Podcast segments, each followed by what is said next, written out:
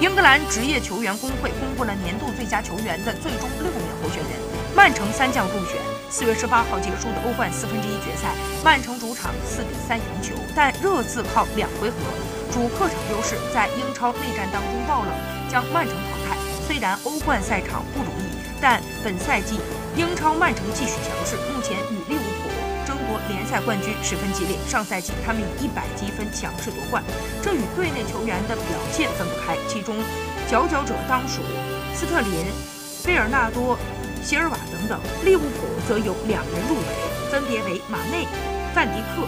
切尔西的阿扎尔成为了另一候选人。阿森纳与曼联则无一人入选。值得一提的是，范迪克成为了候选人当中唯一的后卫。